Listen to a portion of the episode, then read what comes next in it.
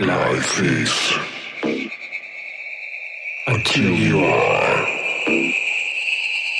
a DH of dying.